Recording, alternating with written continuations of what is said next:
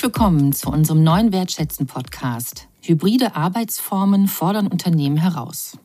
Unser heutiger Talk präsentiert sich als eine Art Arbeitsgespräch, in dem wir, Sonja Hajo und Anja Karasch von Wertschätzen Berlin, uns mit der hybriden Arbeitswelt beschäftigen und Fragen nachgehen wie welchen Herausforderungen müssen sich Unternehmen, Führungskräfte und Mitarbeiterinnen mit dieser neuen Arbeitsform stellen?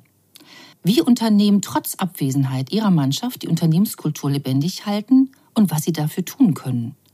Und welche Rolle Empathie, Verbindlichkeit, Wertschätzung und Selbstorganisation dabei spielen und neue Arten der Begegnungsräume besonders wichtig sind?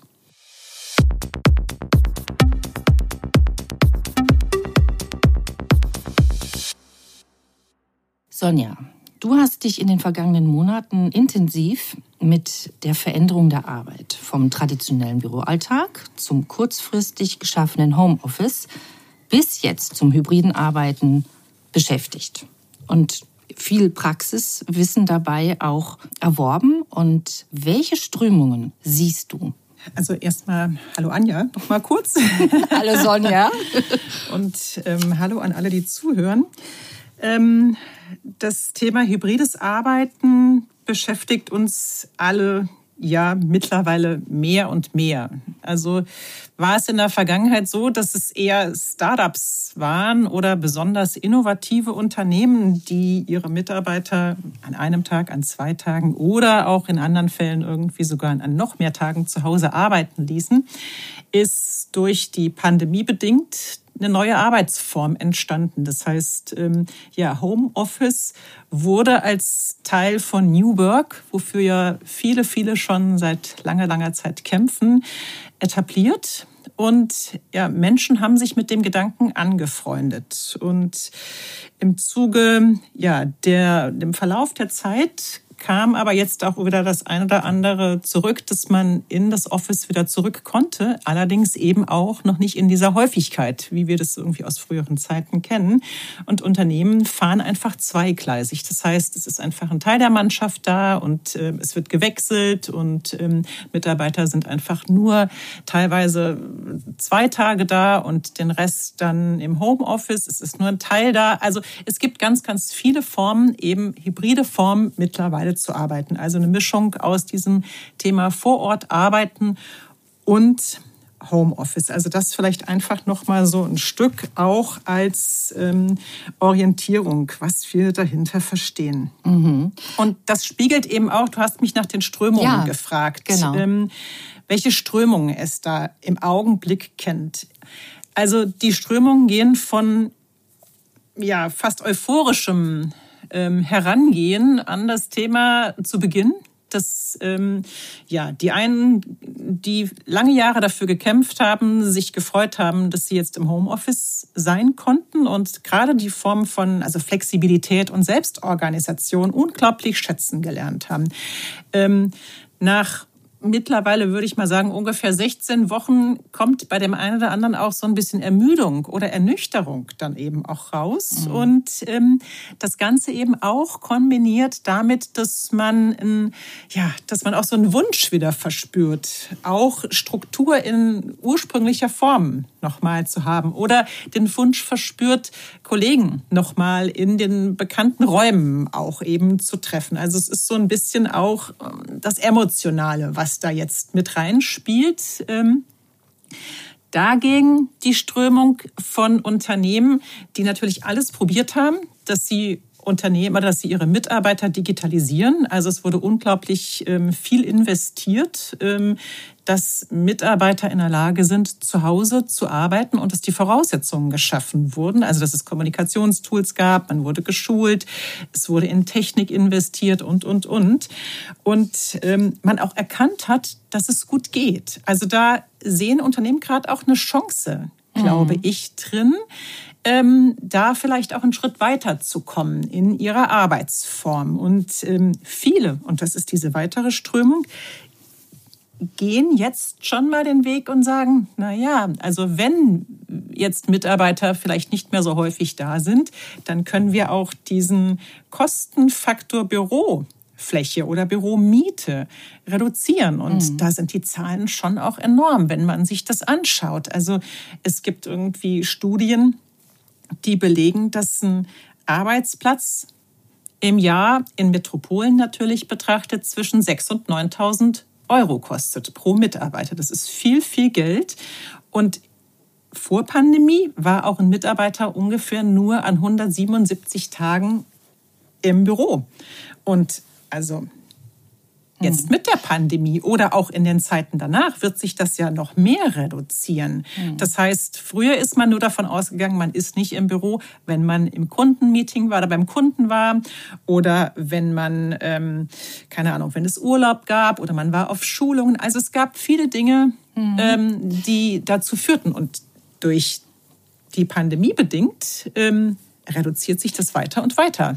Also welche Auswirkungen des äh, hybrider Arbeiten auf die verschiedenen äh, ja, Gruppen, wenn ich das jetzt mal so nennen darf, also Unternehmen, Mitarbeiterinnen und auch Führungskräfte hat, ne, da, da wollen wir ja nachher nochmal drüber sprechen. Was mich jetzt nochmal auch interessiert, du hast das vorhin gerade kurz angesprochen, ist auch diese gewisse Ernüchterung. Du hast gesagt, okay, man hat auch in Studien gesehen, nach 16 Wochen, ja, so nach vor allem der Phase des Lockdowns, wo ähm, diese Ausnahmesituation wohl deutlich wurde, okay, ähm, es ist jetzt nicht, wir können nicht wieder zurückkehren, sondern es ist etwas, wir wissen auch noch nicht, wo die Reise hingeht. Und dann kam ähm, diese Ernüchterung. Wie ähm, würdest du beschreiben, worin sieht diese Ernüchterung konkret aus und welche Auswirkungen hat das denn auch auf die zukünftige ähm, ja, hybride Arbeitsform?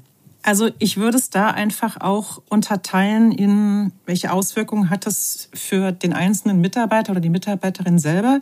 Ähm, dann welche, ähm, ja, was es für eine Führungskraft am Ende des Tages auch bedeutet und natürlich auch fürs Unternehmen. Aber ich starte einfach mal mit ähm, ja, den Herausforderungen, die das für Mitarbeiterinnen und Mitarbeiter mit sich bringt. Ähm, wir kennen das mittlerweile alle. Wir sitzen im Homeoffice und ähm, ja, aus, wie gesagt, erster Euphorie, dass wir flexibler sind, dass wir unsere Zeit freier einteilen können, dass wir uns selbst organisieren können, dass wir vielleicht auch mehr Zeit zur Verfügung haben, weil wir ja einfach auch keine Strecken mehr zurücklegen mussten ins Büro. Ähm, ja, und natürlich auch dieses Gefühl der Sicherheit für jeden von uns selber dass wir gerade in Zeiten von einer Pandemie einfach auch geschützt waren. Und ähm, das hat uns einfach ein Stück weit auch mit Freude dieses Thema zu Hause oder zu Hause irgendwie arbeiten lassen. Ich meine, ein kleiner Einschub, ne? Im Lockdown war das für ganz viele, gerade die, die also auch kleine Kinder haben oder generell schulpflichtige Kinder, muss man jetzt, also ich will das nur der Vollständigkeit halber dann nochmal ergänzen. Das war in, in vielen Bereichen die, die super Ausnahmesituation und für viele deswegen natürlich auch wirklich eine große Belastung. Also diese, dem allen gerecht zu werden. Ähm, aber jetzt sprechen wir ja wirklich davon, okay, die, zum Glück, die Schule ist noch geöffnet, muss man jetzt ja fast noch sagen. Also es ist noch gerade, ähm, ist Homeoffice ohne parallel noch ähm, die Familie im Hintergrund zu haben möglich.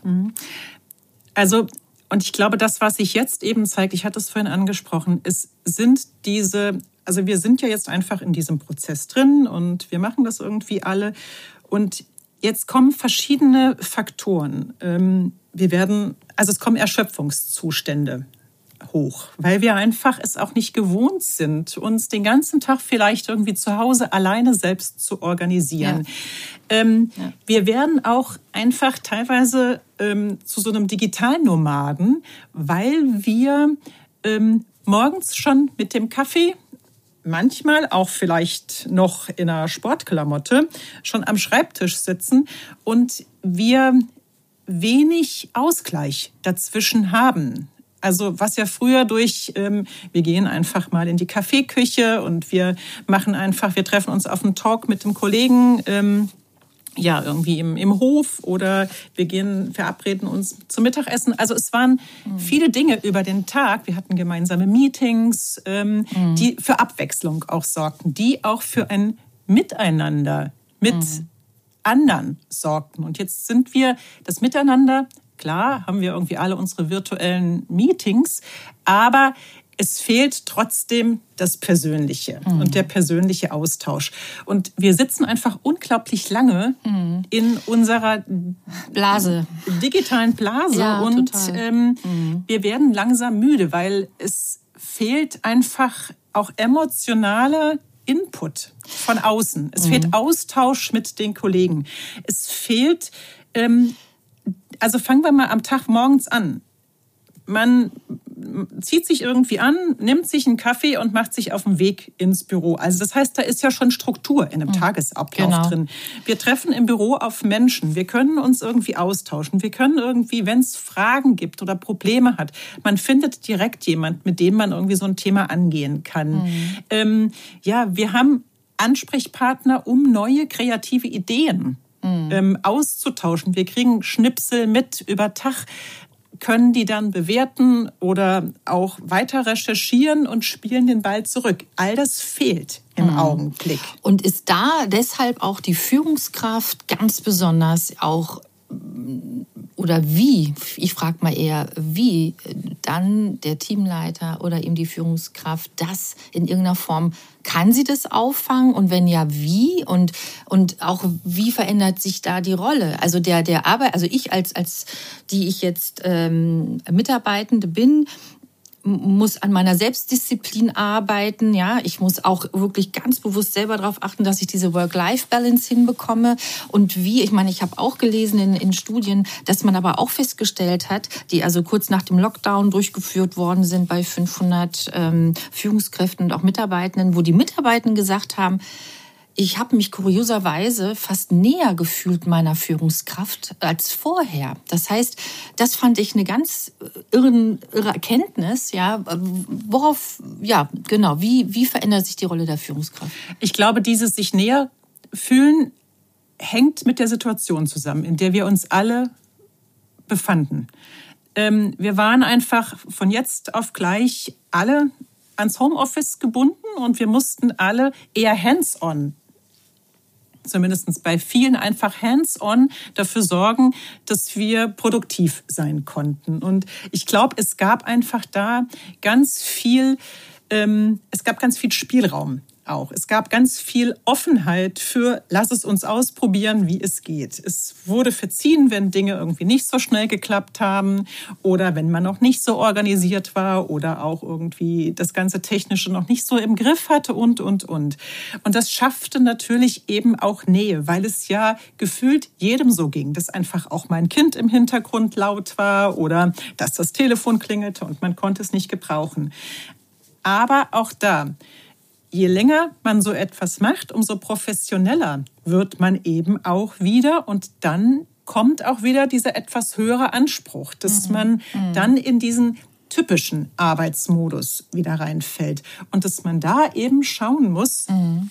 ähm, wie schafft man es als Führungskraft auch dafür zu sorgen, mhm. ähm, diese Produktivität oder auch die Kreativität, die ein Team hat, ähm, die Struktur, den Austausch zu fördern. Aber, und das ist für mich eben die neue Herausforderung für Führungskräfte, ähm, zu erkennen, was so dazwischen passiert. Und ähm, ja, also was sind so die zwischenmenschlichen, was sind die emotionalen Komponenten? Ist der Mitarbeiter so produktiv, wie wir ihn vielleicht auch aus der Realsituation kennen. Und da gibt es irgendwie, also da ist die Bandbreite sehr groß. Diejenigen, die vorher ähm, sich ins Team eingebracht haben, unglaublich ähm, präsent waren mit, ähm, ja, mit ihrem Input, den sie geliefert haben, die ziehen sich zurück und mhm. vielleicht auch mehr und mehr. Und andere, die vielleicht eher die ruhigeren waren, die sahen da eine Chance. Also man muss als Führungskraft wirklich genau hinhören und, also hinhören und hinschauen mhm. und dann aus meiner Sicht eben auch Mechanismen entwickeln, ähm, vielleicht dagegen zu steuern. Also auch zu erkennen, da gibt es Spannung im Team. Also was bedeutet das, dass das Team jetzt vielleicht mit einer, mit einer Aufgabenstellung, die sie in einer Realsituation gemacht haben, nicht so klarkommt? Oder da sind wir wieder bei dem Thema hybrides Arbeiten. Wie schafft man es, ähm, ein Team, was sich dann immer nur virtuell getroffen hat, dass die dann auch, wenn sie nochmal zusammenkommen, mhm. eben auch gleich in ähnlicher Produktivität weitermachen können? Mhm. Weil mhm. ähm, da ist ja einfach auch noch mal ganz viel anderer emotionaler Austausch da. Man ne, man freut sich, aber wie kommt man ins Tun und wie kann ich die Vorteile der realen Welt, wenn ich mich treffe, irgendwie mhm. so effektiv nutzen, dass ich auch wieder heimgehe mhm. und alleine arbeiten kann? Und ich glaube, ähm, so wie ich das auch wahrgenommen habe, auch äh, aus der eigenen Erfahrung, wird ähm, Führung bedeutet da auch ganz viel genau hinschauen, genau zuhören, weil äh, und auch Verantwortung abgeben, Kontrolle abgeben. Es geht gar nicht mehr anders. Also ja, ja auf alle Fälle. Es ist, es, es äh, ist einfach so. Ähm, und, und da kommt dem Einzelnen und der Einzelnen natürlich sehr viel mehr Eigenverantwortung ähm, auch zu, ähm, sich dem auch zu stellen, zu sagen, ja, okay, ich kann jetzt nicht sagen, oh nee, pfuh, dafür bin ich nicht zuständig. Also die Führungskraft ist mehr Begleiter, wird mehr zum Mentor, zum, wie du auch sagst, wo vielleicht dann zwischen, wo, wo er vielleicht auch vermittelt oder sie, ja, beziehungsweise mit ganz viel Fingerspitzengefühl dann auch damit umgeht, wenn, wenn, ja, wenn es, wenn es eben nicht funktioniert. Ja, ja. Konfliktfähigkeit. Also ich bezeichne das ein Stück weit immer irgendwie als den, ja, es ist irgendwie so ein Brückenbauer, mhm. der einfach auch schaut, wo, wo die Seiten irgendwo stehen und wie da einfach auch Verbindung zwischen mhm. Seiten entstehen kann. Sei, sei es, dass es irgendwie unterschiedliche ähm, ja, Mitarbeiter sind, die den Austausch müssen, sei es, dass es irgendwie ähm, auf der einen Seite irgendwie noch ein Team, was im Homeoffice ist, mit einem Team, was irgendwie schon im Büro ist, nochmal irgendwie sich auch austauscht und irgendwie Aufgaben auch vielleicht delegiert ähm, mhm. Ja, oder auch, was ich eben angesprochen habe, zu sehen, wo der Einzelne steht. Und da vielleicht ähm, auch tatsächlich als eine Art von, von Coach zu funktionieren oder zu fungieren. Mhm. Ähm, also wirklich das Gespräch auch zu suchen dann mit einem Mitarbeiter, wenn man merkt, da ist irgendwas, was nicht funktioniert. Und ähm, ja, da auch einfach in, ja, in die Klärung reinzugehen und zu schauen, mhm. wie die Situation auch für den Mitarbeiter verändert werden kann. Also, und dafür ähm, ist einfach aus meiner Sicht, ähm, brauchen Führungskräfte einen unglaublich hohen empathischen Faktor. Also Empathie mhm. wird ja zu einer neuen Schlüssel Komponente aus meiner Sicht für, für Führungskräfte. Genauso, genau. Mm, ja, genau. genau. Ähm, genauso, dass man, ähm, ja, dass man auch Verbindlichkeiten schafft. Mhm. Das ist, ähm, das ist grundwichtig, dass die Mitarbeiter ähm, wissen, dass man sich an Absprachen hält, dass man irgendwie ähm, eine Tagesplanung irgendwo sichert. Ähm, aber auch, und das finde ich unglaublich wichtig, dass man ähm, klar macht, es muss auch keine permanente Verfügbarkeit da sein. Also auch das ist ja eine Komponente. Mhm, mhm. und da sehen wir wieder irgendwie so eine, ne, dieses mhm. Thema Digitalnomaden, was ich vorhin irgendwie als Herausforderung mhm. für Mitarbeiter angesprochen habe. Ähm, es müssen Regeln mhm. definiert werden. Mhm. Also wie startet man in den Tag mit einem Team? Ja? Wie macht man irgendwie einen Kick-off für ein neues Thema? Ähm, es müssen für alle die gleichen Voraussetzungen geschaffen werden, um zusammenarbeiten zu können. Und, ähm, und das finde ich auch nicht unwichtig, ähm, Teams da auch hinzubringen, zu sagen, schafft doch bitte vielleicht in, in eurem Umfeld auch die Räume so neutral, hm. in Anführungszeichen, ähm, ja, dass man, dass derjenige, wenn ihr in virtuellen Meetings seid, ähm, auch die Chance habt, dass euer Privates eben euer Privates bleibt. Also ja. Auch wieder Stichwort Work-Life-Balance, also nicht nur zeitlich gesehen, ja, also im Tun, Unbedingt. sondern währenddessen auch schon, ja, dann auch wirklich sich zu schützen und dafür zu sorgen, auch ne, inzwischen wissen alle, es wird eine dauerhafte eher Angelegenheit sein und vor allem äh, also dann auch einen Ort zu Hause zu schaffen, sofern das geht. Ist ja nicht für alle möglich, aber sofern das geht, wo, wo genau diese Trennung auch möglich ist.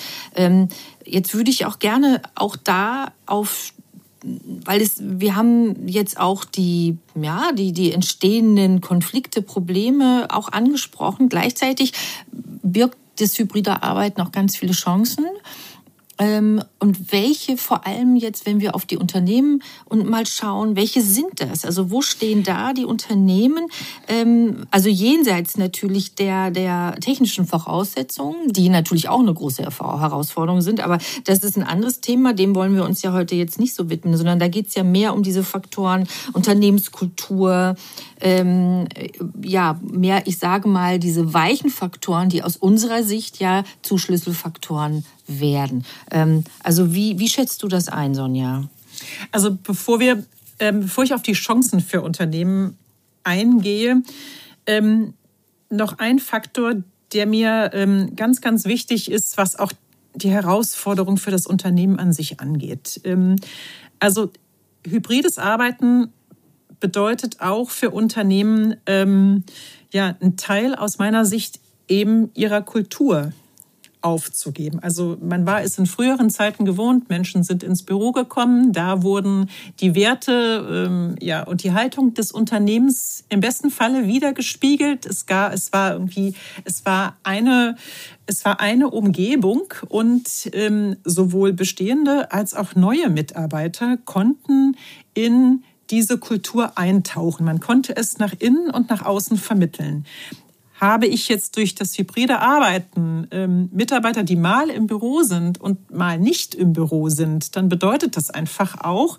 ähm, dass ich mir als Unternehmen die Frage stellen muss, was tut das mit meiner Unternehmenskultur? Also wie schaffe ich es auch dauerhaft, ähm, das, was mich als Unternehmen ausmacht, die Sinnhaftigkeit auch, die ähm, ich meinen Mitarbeitern mitgeben möchte, ähm, die Werte, für die wir stehen, dass die einfach beibehalten werden oder auch wachsen mit unseren Herausforderungen. Mhm. Und wir sehen das auch in unserer Arbeit unglaublich schwierig, wird es gerade auch dann, ähm, wenn neue Mitarbeiter dazukommen. Also das ganze Thema Recruiting, ähm, mhm. ja, also ich kenne irgendwie Teams, die ähm, da sind neue Mitarbeiter dazugekommen und die waren dann einfach mal die ersten Wochen auf sich alleine gestellt. Mhm. Also früher ist man in ein Unternehmen eingeführt worden, man hat die Kollegen kennengelernt, mhm. ähm, ja, man ist irgendwie mit den Arbeitsprozessen vertraut gemacht worden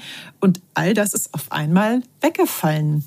Und da muss man sich als Unternehmen ganz, ganz klar ähm, die Frage stellen, wie schafft man es in solchen Szenarien, wo ich ähm, auch als Unternehmen, wir hatten das ja vorhin irgendwie angesprochen, dass Unternehmen mehr und mehr drüber nachdenken, ihre Flächen zu reduzieren. Mhm. Ähm, also wie schaffe ich es einfach, neue Mitarbeiter mit meiner Unternehmenskultur mhm. auch vertraut zu machen und das eben auch also Unternehmenskultur sollte im besten Fall ja auch eine Strahlkraft haben. Und mhm. zwar nach innen und nach außen. Mhm. Und eben in dem Fall für das Recruiting.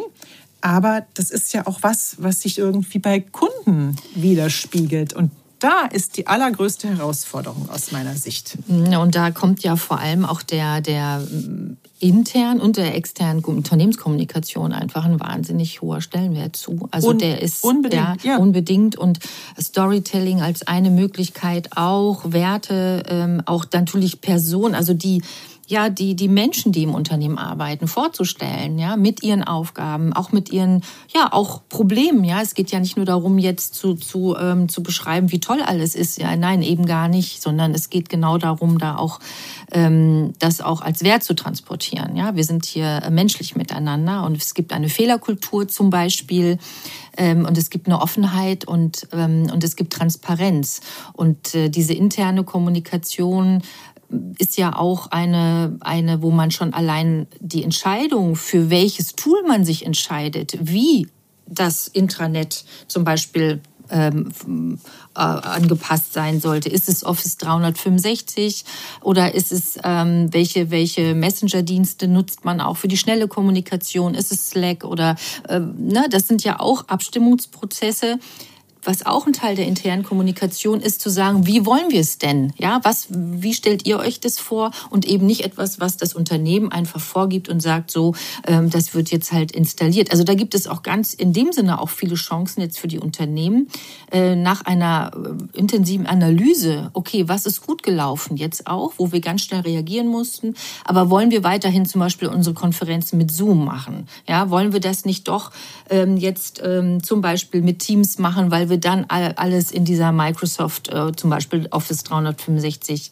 ähm, Suite machen mhm. und so weiter und so fort. Ne? Ähm, das, das spielt da mit rein, ja. Also ich hatte ja vorhin gesagt, irgendwie so, dass das Thema Empathie und mhm. Verbindlichkeit ein Schlüsselfaktor aus meiner Sicht für Führungskräfte sind.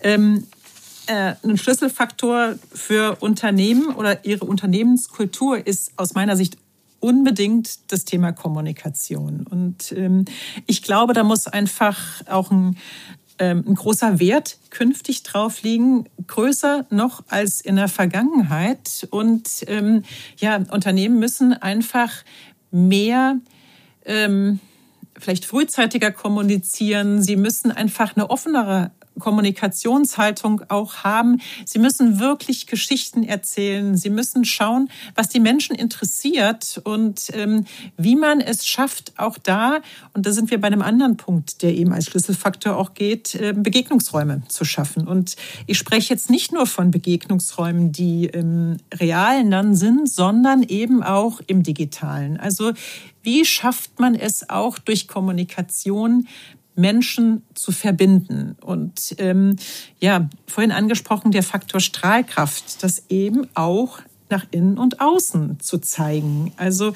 ähm, dadurch, dass Mitarbeiter einfach jetzt mit einer anderen Taktung im Büro sein werden, kriegen sie auch nicht mehr alles mit. Mhm. Also wie kann auch Kommunikation dann in der Form auch aufs Team runtergebrochen werden? Mhm. Und ähm, ja, wie kommuniziert irgendwie Führungskraft mit dem Team. Also all das, also welche Häufigkeit ist irgendwie dahinter, welche Formen hat es der Kommunikation?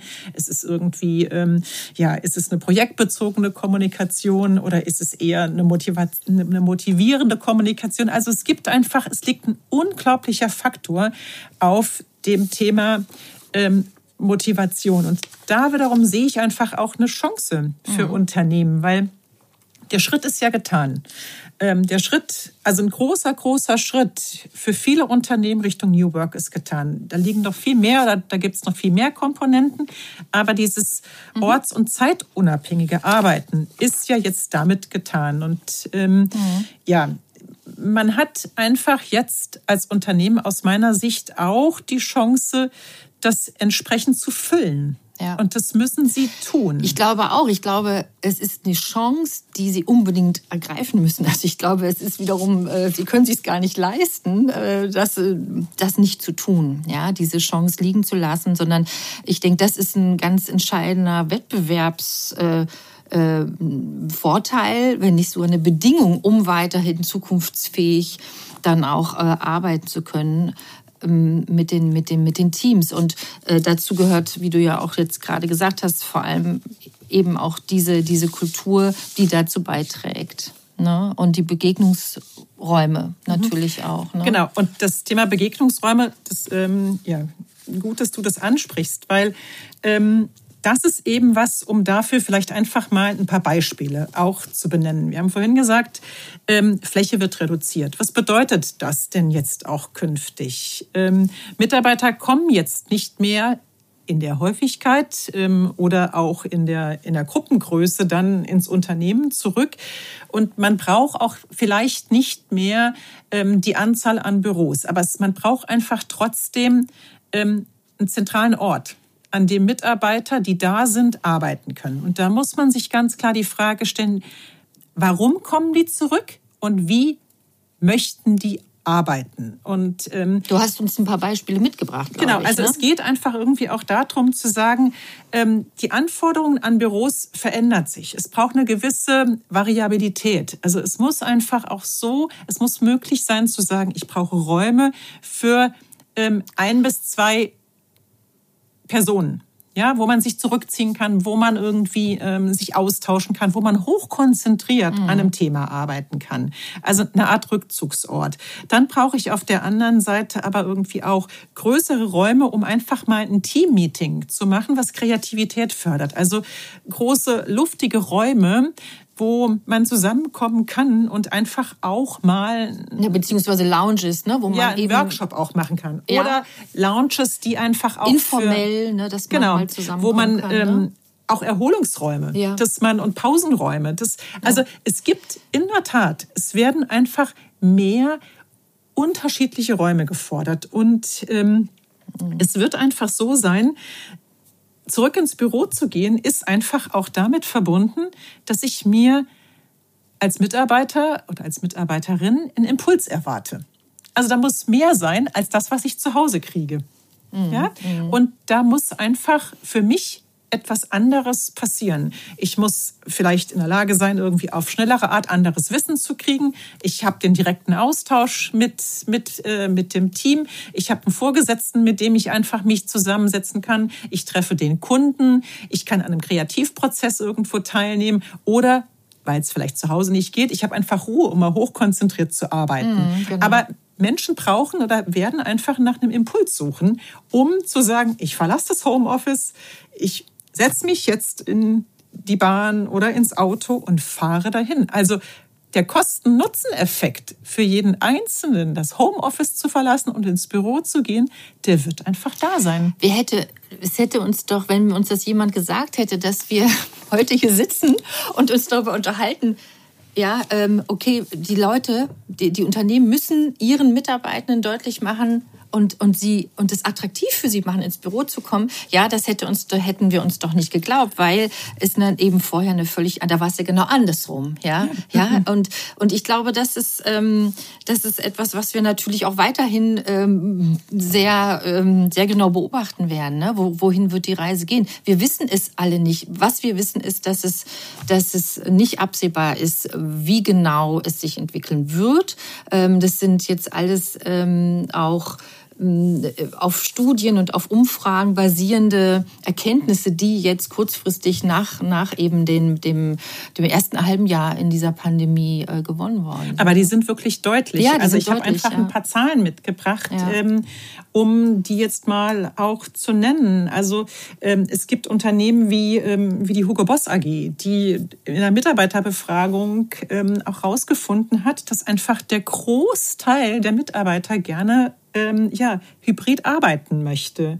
Oder ähm, ja, dass man irgendwie sagt, ähm, also es gibt irgendwie Unternehmen wie ähm, die ähm, wie Siemens, die jetzt schon oder zu Vorpandemiezeiten die Mitarbeiter ne, mit zwei bis drei Tagen irgendwie im Homeoffice hatten und die über weitere Zeiten nachdenken. Also wir alle haben das irgendwie mitgekriegt, äh, wie das in den USA ist bei den großen Konzernen, mhm. ähm, ja, wo Mitarbeiter, also wo man gesagt hat, wir machen das einfach jetzt mal, ne? wir ja, reduzieren also das komplett. Ich weiß von Google, ähm, ein, genau. ne, also ein, ein leitender äh, Manager dort, der, der ist in Europa und arbeitet von hier aus remote für, für eben Google im, im Silicon Valley und, und es sieht natürlich für ihn ist es so, er hat die Zeitverschiebung, aber das ist, ähm, es ist enorm, was da jetzt an Möglichkeiten dafür auch da sind. Ne? Ja, also ich meine, ne, selbst irgendwie unser Bundesarbeitsminister, mhm ja, hat, hat das Thema ja ins Gesetz, Spiel gebracht richtig, ne? und ja. will das irgendwo auch jetzt als Gesetz verorten.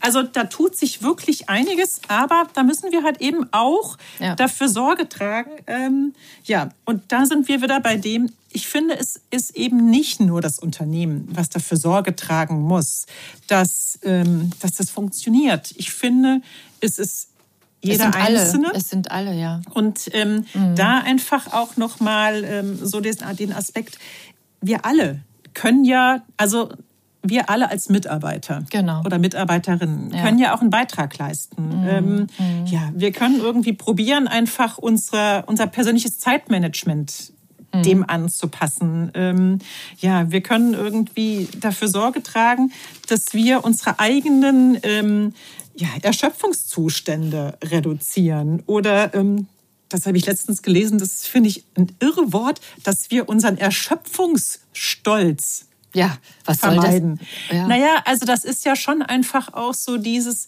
man definiert sich ja auch einfach über das, was man tut. Und wir alle sind den ganzen Tag busy und für viele ist es einfach auch ähm, ja, wichtig, Termine zu haben und die dann so zu belegen. Und ähm, mhm. ja, und man, weg, ne? genau. Mhm. Und dadurch, dass das ja auch selten Stopppunkte von außen gibt, also durch Kollegen, ist man da so drin und es fühlt sich einfach auch gut an, wenn man so viel getan hat. Aber da leidet einfach enorm die Work-Life-Balance am Ende des Tages irgendwie drunter.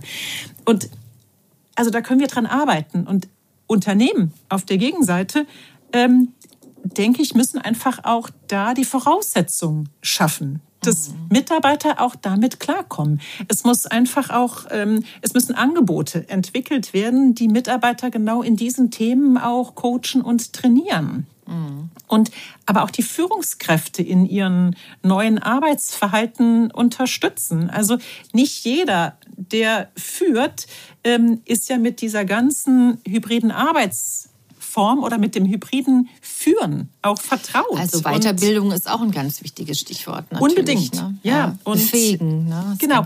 Oder auch mhm. einfach ähm, die Führungskraft zu unterstützen, zu sagen, Mitarbeiter, die einfach auch ähm, ja, im Homeoffice sind, die wollen irgendwie auch gelobt werden. Also was sind das denn für Rituale, mhm. die man da auch einfach ähm, weiß? Wie schaffe ich es, Wertschätzung zu vermitteln. Also es gibt wirklich viel zu tun. Ja, und ähm, ja. mhm. also mhm. ich glaube, wir sind irgendwie auch fast irgendwie am Ende angekommen und ähm, ich finde, es ist für alle eine Chance. Mhm. Ja, wir haben lange ähm, oder viele haben schon lange dafür irgendwo auch gekämpft, dass New Work ähm, auf breiterer Ebene stattfindet. Und ähm, es ist ja, zwangsweise dazu gekommen. Aber ich glaube, es ist unglaublich wichtig, da jetzt einfach auch das rauszuziehen, ähm, was an, an guten Dingen, an positiven Dingen irgendwie funktioniert, dafür Sorge zu tragen, dass das, was schwierig ist, ähm, dass man damit umgeht und Lösungen dafür schafft und auf der Basis dann eben auch weiterzuarbeiten. Und dann hat man, glaube ich, wenn man das erkannt hat, auch eine, eine unglaublich gute Grundlage, seine eigene Kultur weiterzuentwickeln. Mhm. Ja, das ist doch ein sehr schönes Schlusswort, finde ich, was du da jetzt formuliert hast. Also besser. Ja, ne, so ist es. Also ich glaube, genau wie du sagst, wir haben, wir haben eine Menge zu tun und es ist auch finde ich, in diesem ganzen, auch dieser Unsicherheit, es ist eben auch eine wahnsinnig spannende Zeit, ja. Also so, und es sind äh, disruptiv, äh, ja, zwangsweise in Anführungsstrichen, ähm, aber wir wissen eben alle aus einer Krise, ähm, ja, kann, kann eben auch eine Chance äh, werden und ähm, können wir da auch stärker rausgehen, ja, als wir vorher reingegangen sind.